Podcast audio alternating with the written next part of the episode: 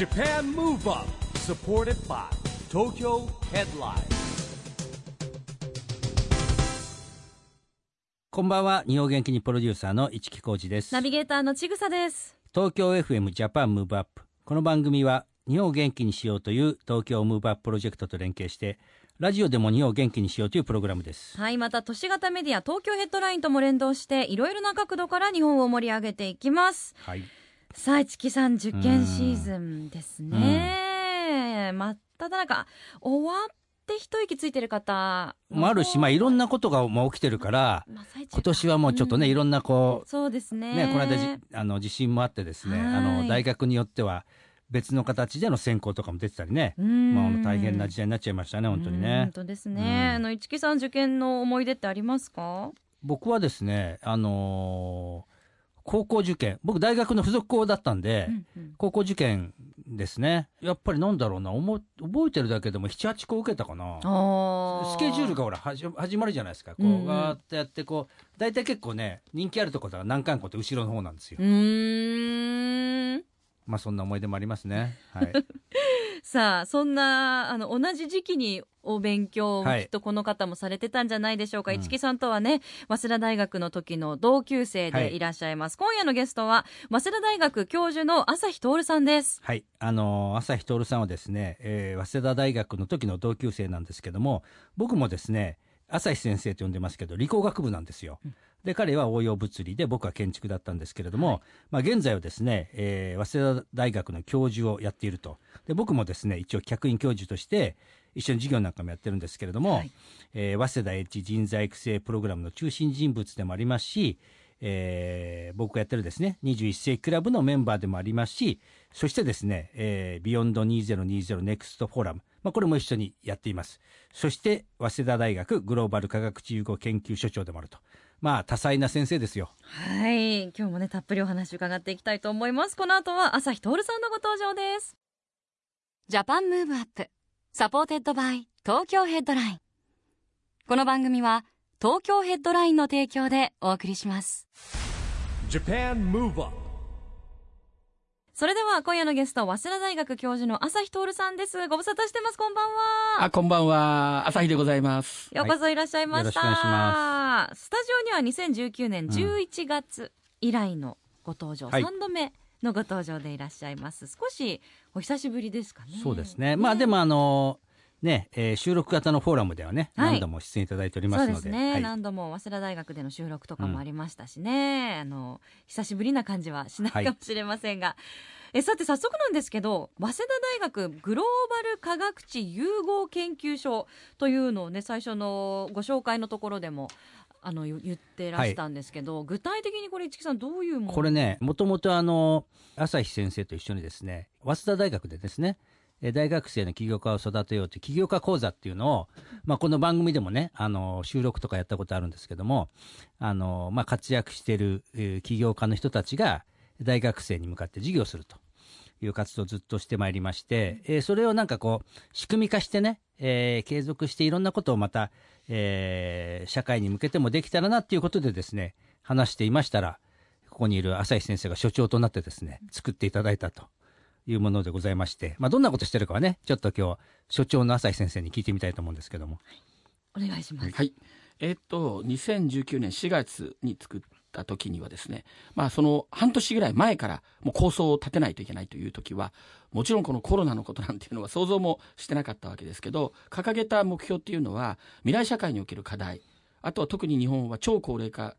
あまあ社会における課題それから今日ちょっと後で触れることになりますけれども、えー SDGs というキーワードを、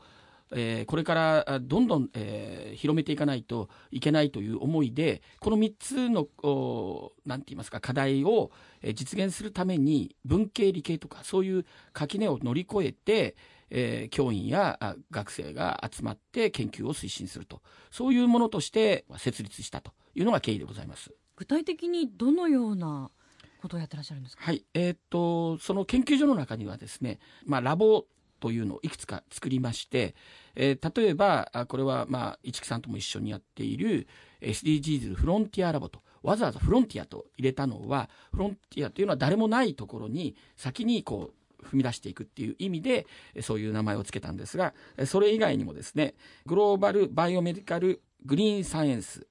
ラボというようなメディカルだとかそれから環境だとかそういうものを研究推進をグローバルの視点でやっていくラボとかそれから、えー、先端ベンチャー起業家養成ラボといって、えー、アントレプレナーやアントレプイントラプレナーを育てるような研究教育をやっていくとかそれから早稲田大学が、まあ、強みを持っているような、えー、研究を推進するということで早稲田リサーチフロントラボなどいくつかのラボを持ってそして、えー、先ほど言いましたように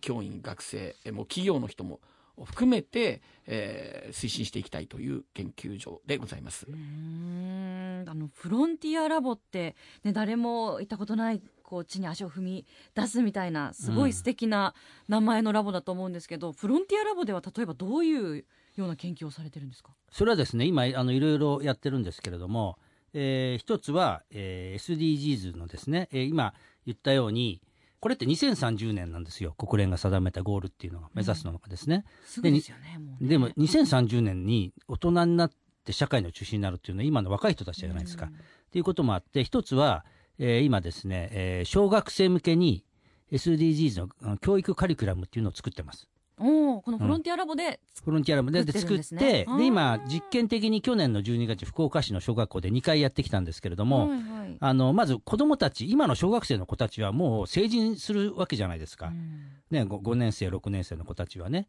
っていう子たちに向かってえー、そういうですねあの学習のカリキュラム分かりやすいね。でそれも企業に参加してもらってですね、うん、あのグローバルなあのコンサルティング会社デロイト・トーマツっていうとこあるんですけれどもまあ、そこの世界のですね、えー、彼らの持ってる知見も含めて、しかも小学生に分かりやすく教える。で、それを今やってるのはですね、これが我々の試みなんですけども、えー、大学生とか大学院生、これに興味あって一緒に作りたいですって人たちも一緒に入ってやってるんですよ。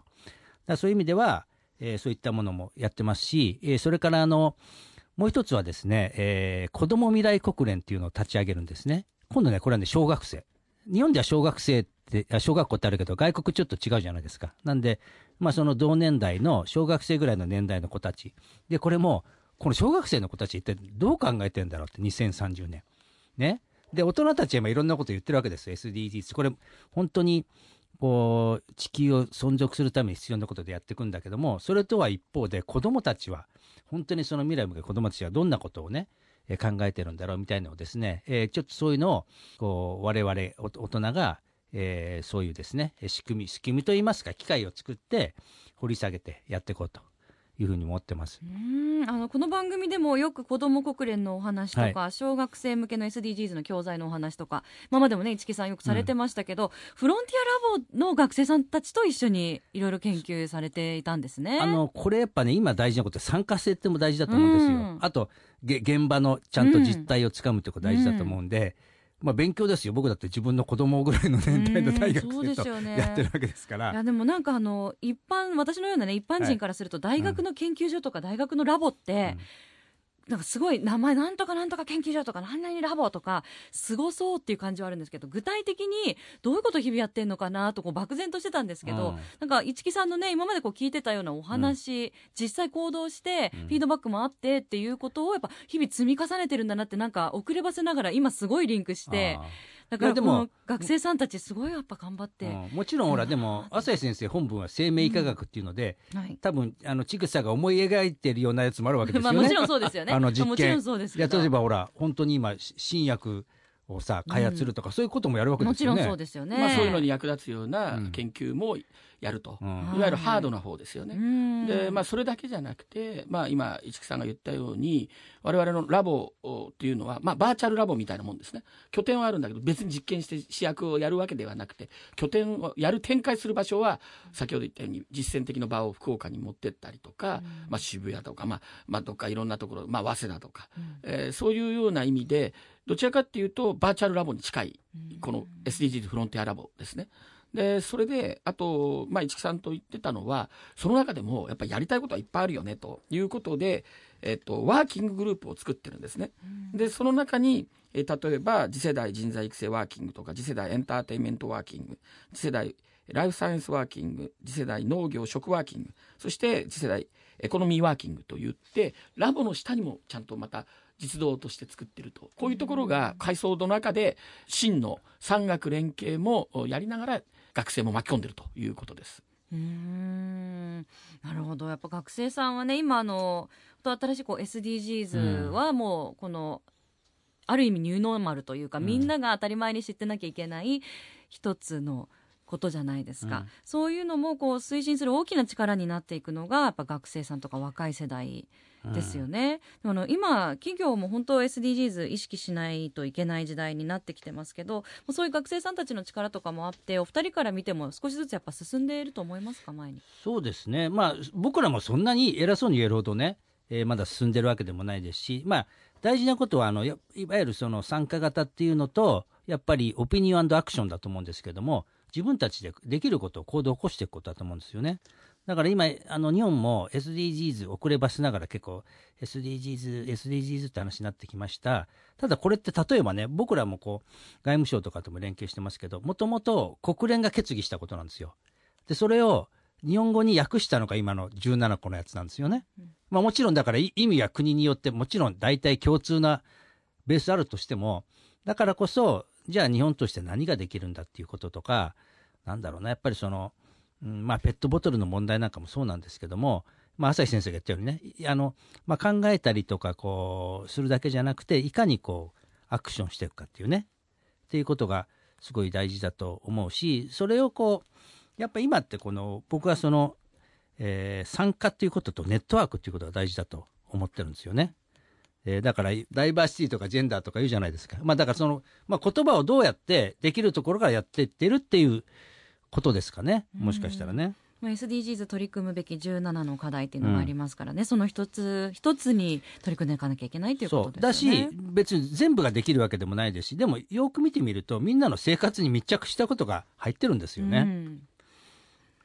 さあそして3月19日には総合フォーラムを開催そうですねあの BEYOND 2020 NEXT FORUM ってこの番組でもねあの、えー、紹介したりですね収録やってるんですけども、まあ、これ2020年度の、えー、総合セッションということでですね3月19日にやることが決まりましてまたこれ、あの番組でもですね紹介していこうと思うんですけれども、えー、これは3つのテーマでやります。一つは、えー、今も出てましたけど SDGs、えー、教育カリキュラム。それからえー、SDGs 人材育成、そして、えー、SDGs と未来の子どもたち、まあ、子ども未来国連みたいなですね、この3つのテーマで、えー、展開することになってまして、3月19日に、これあの、えー、研究所もですね、入ってます、お膝元なんですけれども、えー、早稲田大学のですね、リサーチイノベーションセンタ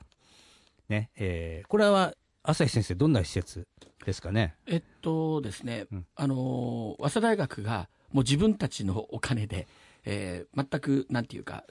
えー、国のお金とかを入れないで自分たちで作った、うん、あ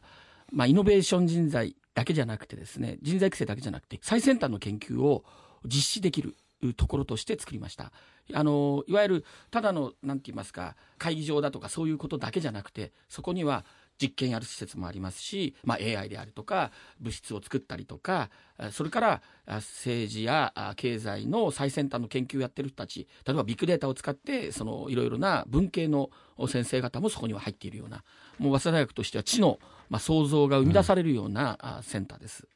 うんそうなんですねじゃあ本当3月19日のフォーラムは内容濃いフォーラムになりそうですよね。そうですね。毎回濃いですよ。毎回濃いですが、またさらにね、はい、今回も楽しみにしたいと思います。うん、さあ、ではここで朝日教授から日本を元気にする一曲のリクエスト、今回もお伺いしたいんですが、どの曲にしましょう？はい。えーと、今ですねあのイノベーション人材だとかアントレプレナーとかいうことが、まあ、かなり学生にも浸透してますけれどもそのような起業家をテーマにした「えー、リッチマン・プア・ウーマン」っていうドラマがあったんですがそこの小栗旬さんと石原さとみさんがやっている中の主題歌の、えー、美和さんの「光へ」リッチマン・プア・ウーマン私も大好きで見てましたドラマ、え朝日先生でもドラマなんかご覧になったりするんですか？これがですね僕は2012年は見てないです。実は去年、はい、いわゆるこのコロナ禍で、はいはい、私あのなんか今無料で再放送が見れるっていうそういうまあいろんなのをたまサービスありまたますからね。見たんです、うん。そしたらなんだこの内容はと。今我々学生たちが遭遇しているようなのが、うん。本当にドラマで2012年にやれてたのかと思ってそれでいいところでこの曲が流れてくるんですわかねり。ます。いや、それはね、多分ね、これ、僕ら昭和世代はそういうのに弱いわけ。今の若い子は、あもう普通にこう流しちゃうんだけど、ほら、昔やっぱあの人気のドラマでヒット曲って生まれたじゃないですか。はいはい今だと、今の若者そういう感覚ないもんだって。ああそうですかね、でもやっぱいいところにねあの主題歌とこかってうこれはね音響の効果って 絶ありますよ。大ですよ。ね、このドラマでもすごい発揮されてたと思います、お送りしたのは朝日先生の日本を元気にする一曲でドラマリッチマンプアウーマンの主題歌でした。美和で光栄でした。さあ今夜のゲストは早稲田大学教授の朝日徹さんです。後半もよろしくお願いします。はい、はい、よろしくお願いします。えー朝日先生、このジャパンムーブアップではですね、日本から世界へ発信するコミュニケーションによる社会課題、えーまあ一緒にやってますけどね、えー社会課題解決に向けた SDGs ピースコミュニケーションをテーマにしておりまして、えー今日はですね、えー SDGs ピースコミュニケーション宣言をお願いしたいんですけれども。はい、わかりました。SDGs ピースコミュニケーションに向けて、真の産学間連携を、えー推進し、世代を超えた取り組みにします。うん。はい、ありがとうございます。これね、結構今一緒にや活動やってる中で言うとね、今産学官ってあんまり聞き慣れないでしょ、ちぐさ。いや産学連携とか産学関連携とか、あまあまああるわね。はいはい。一応薄くですけどああるじゃん教育機関と、うん。産学官だったら政府と民間企業、うんまあ、産業ね、産業界と、うん。えー官会と政府、国ですよね。ね。えーで、まあ、あの、えー研究所という、まあ、大学はいはいみたいな中に、我々はそこに、我々メディアとかですね、えーそういうのも加わってやろうとうんうんいうことでやってるんですけど、例えばこれ一つもね、今、宣言で、これ漢字、産学、官とか書くじゃないですか、はいはい。これ世代とか行くとこによって、この言葉変えないと通じないんですよ。そそれを僕最近べ勉勉強っていうか僕らももともと広告会社にいていろんなところにねプロジェクトの説明とかプレゼン行くじゃないですか。これ面白いもんでまあそうだな。正確に言うと通じないっていうかさ刺さらないっていうの？えそれってどういうことですか？みたいな。言葉を変えなきゃっていうね例えばどういう？時代になってますよね。いややっぱほら小池さんじゃよ横文字に変えたら分かるんだけど漢字で書かれてるとこれえそれってや役所言葉ですか？みたいな。あー。まあ朝日先生はね多分大学アカデミアの世界だからそういうの慣れてると思うんだけど今せ世界ってどうです？こういろんな学会とかえって。出てとですね、逆に産学官っていうのがうん。あんまりにも昔から言われていて、もうひそういう意味で刺さらなくなっちゃったんですよ。それはなぜかっていうと、もう枕言葉のように言うんだけども、言ってるだけでやらないんですよ。僕がね、それがね、うん。もう外から見てて、これじゃいくら言ってもダメだと、うん。もう自らがこれ飛び込んでって、うんこういうふうに実践的にやらなくちゃいけないっていうのを見せないとうん。ダメなんじゃないかと思って、この研究所なりで、うん。まあ、授業、教育でも研究でも、本当の真のせあのそれをやりたいということですね。うん。だから、言葉自体は昔から実はあるんです。あなるほどね。そうそういうことですかね。だからあとはやっぱりこうすごくね世代間とかジェンダーとかある中で言うとね僕も大学のねあの大学生教えるような中で言うとまあいろんなことが勉強になることで言うとねうん、なんだろうあんまり効率論を言っちゃいけないみたいなとこあるじゃないうんやっぱり学生の方が時間いっぱい持ってるわけです。で、エネルギーもいっぱいあるわけ。でもそれを、やっぱりこう、そうは言っても、なんていうの、締め切りとか効率とかもこう、学んでもらわなきゃいけないのと、大人と接する機会が、なんかささっき先先生言いましたけど、僕らの頃減ってるんですよね。もう全然減ってますよ。それを作ってあげなきゃいけないなっていうのはすごく感じるんですよね。だから企業のインターンシップとかねふあのあるんですけど本当にあの例えば就職とか関係なくてまあウィンウィンの形で学生も学ぶそれ企業も学生目線のいろんな意見を聞いて企業にこう息吹をこう吹き込んでくれるというインターンじゃなくて就職をするための23日とか1週間とか、それじゃないものをやっぱり経験させないといけないと思ってるんです。でそこに僕らはやっぱり僕らの学生の頃っていうのは社会人とのこうお付き合いとかいうのはバイトだとかまたサークルの延長でとかあったんですが特にやりにくくなってるのとあとこのコロナでもう本当になかなか難しいそこを今ちょっとあの一緒になって市木さんとは、うんあの頑張ってやってるところです。そう。だから、その機会を作ってあげるのもほらいろんなルールともちろん感染症なんか対策あるからそういうのを準備してあげたらできることってあるじゃない、制限付きでもね、それってやっぱりさ大学生とか子供の力じゃできないことなんですよね、それは大人が決めちゃうじゃないやっぱり社会とかルールが。ということもあるしなんかやっぱりねそのなんていうんでしょうコミュニケーションのだから僕らピースコミュニケーションって言ってるのはあのやっぱり世界でいろんな問題が起きてるっていうだけじゃなくてねやっぱコミュニケーションが減ってくるとね人間同士の理解がやっぱりなかなか難しくなってくるじゃないですか、えーそれを、えーどういうふうに取れるのかっていうのはやっぱりね、えーいろんな世代の人が参加してですね、えーそのコミュニケーションのと取り方もねいろんな形がある中で、えー考えていかなきゃいけないしですね。やっぱねそこら辺がなんていうんですかやっぱ人が住む世界だから、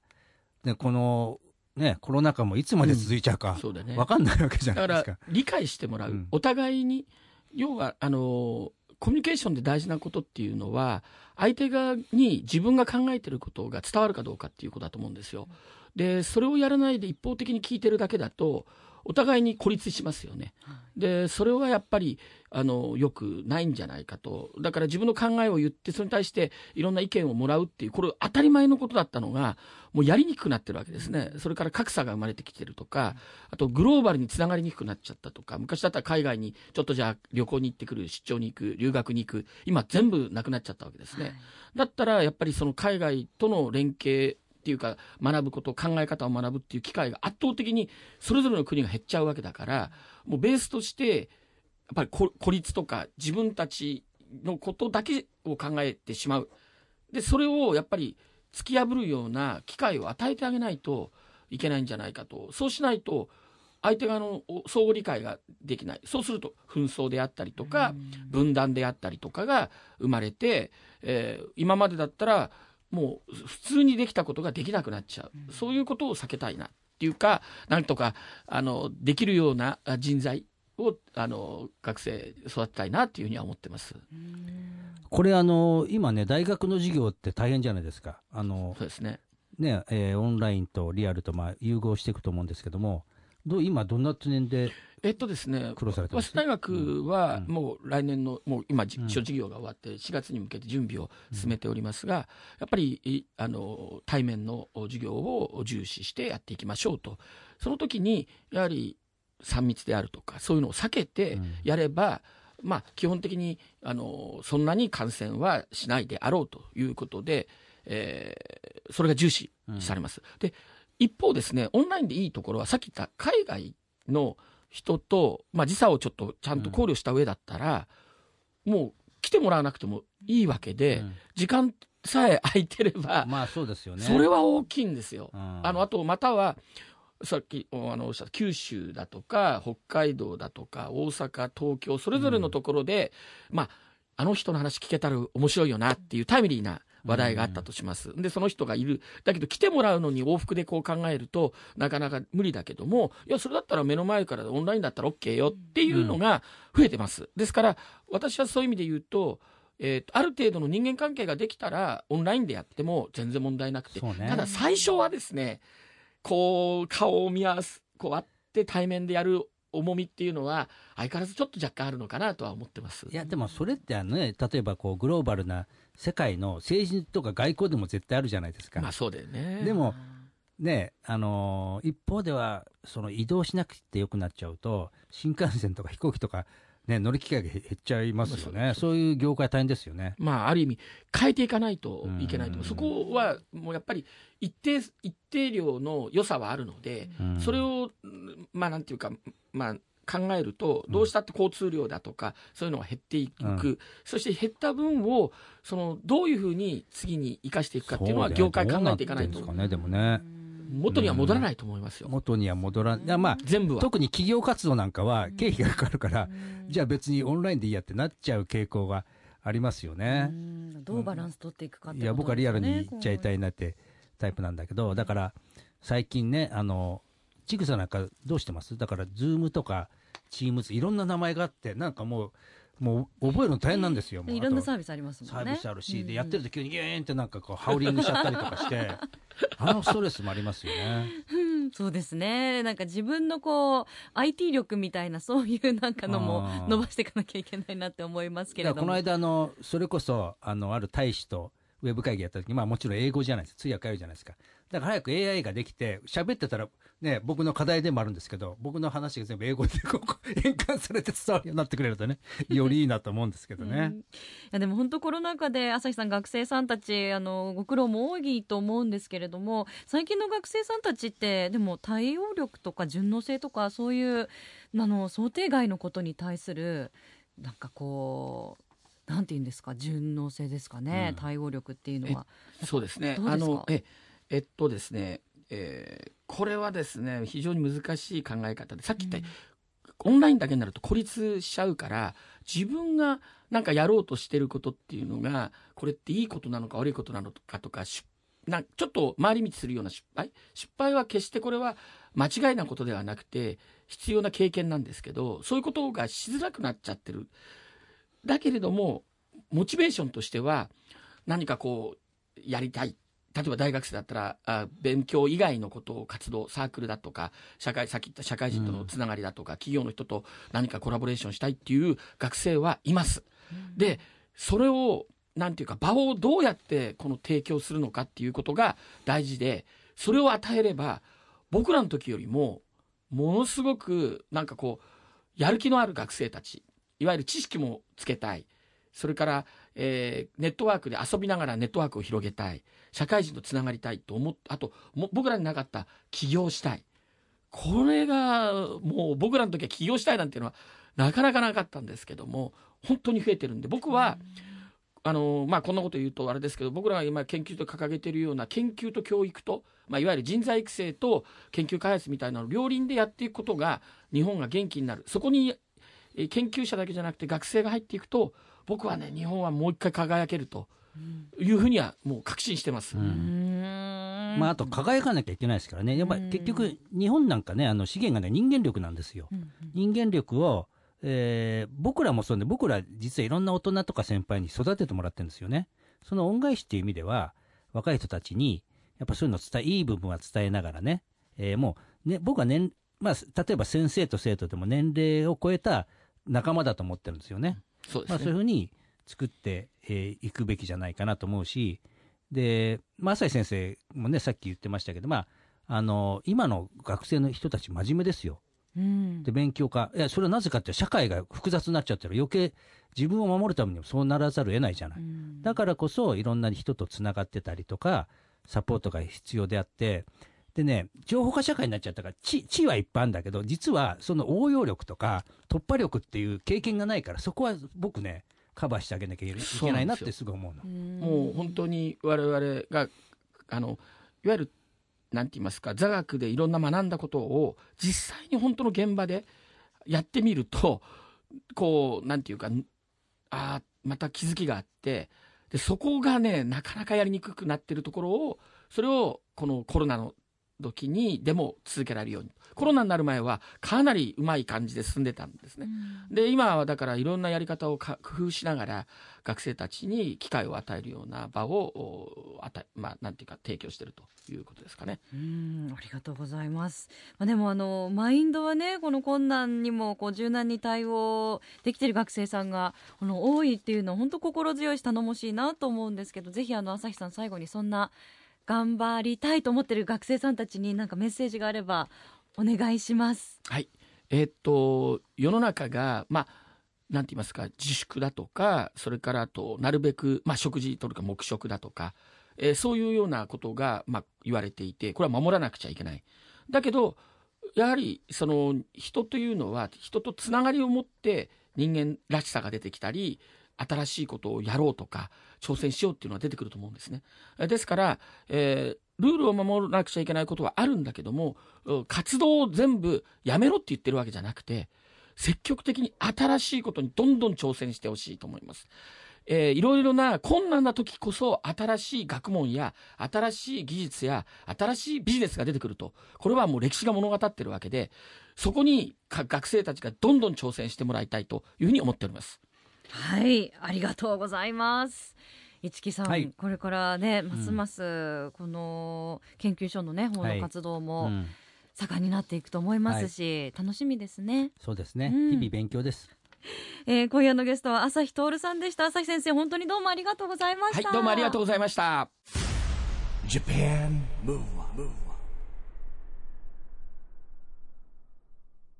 ここで毎月第2月曜日発行のエンタメフリーペーパー東京ヘッドラインからのお知らせです。東京ヘッドラインのウェブサイトではウェブサイト限定のオリジナル記事が大幅に増加していますよ。最近の人気記事は佐藤流司植田圭輔らの朗読劇浜マイクが開幕。劇団 EXILE 秋山真太郎の八面六臂の活躍にも注目。サブスク型オーダーメイドシューズにエゾシカ革使用の新サービス。広瀬すずラップバトルに初挑戦。負けじと頑張りました。ジェネレーションズ小森隼人の小森の小言第67弾経年変化。などがよく読まれていました。その他にもたくさんの記事が毎日更新されていますのでぜひ東京ヘッドラインウェブをチェックしてくださいね。Japan Move Up 今日は早稲田大学教授の朝日徹さんに来てもらいましたけども、まあ、僕はね結構、えー研究所一緒に活動してるんでしょっちゅう会ってるんですけども、まあ、千草さんはね久しぶりにそうですね、久ちょっと久しぶりに。大学の先生と接した感じはいかがだったでしょうか？でもあの朝日先生お会いするたびに本当情熱があるじゃないですか、でよくあの私の中の印象では、高校とか大学の先生って、なんかこう面倒くさそうに授業してるなとか あんまり情熱この人はい。本当持ってないんじゃないかなって疑っちゃうような先生多かったんですけど、うん朝日さんって本当にあのすごい自分も関心があるし、うん。これから良くしていきたいって心から思ってるし、うん。あの学生たちにもいい経験をさせたいって本当に願ってらっしゃるので、うん。その情熱って絶対生徒さんにも伝わるなって思いまあます。そうですよね、うん。うん。やる気もこっちもね起きますしね、はい。今日も刺激になりました。さあ JAPAN MOVE UP 今週はお別れのお時間ですが次回も元気のヒントをたくさん見つけていきたいですね。はい。これからもみんなで知恵を出し合って日本を元気にしていきましょう、はい。 JAPAN MOVE UP お相手は市木浩二とちぐさでした。この後も東京 FM の番組でお楽しみください。それではまた来週。 JAPAN MOVE UP supported by 東京ヘッドラインこの番組は東京ヘッドラインの提供でお送りしました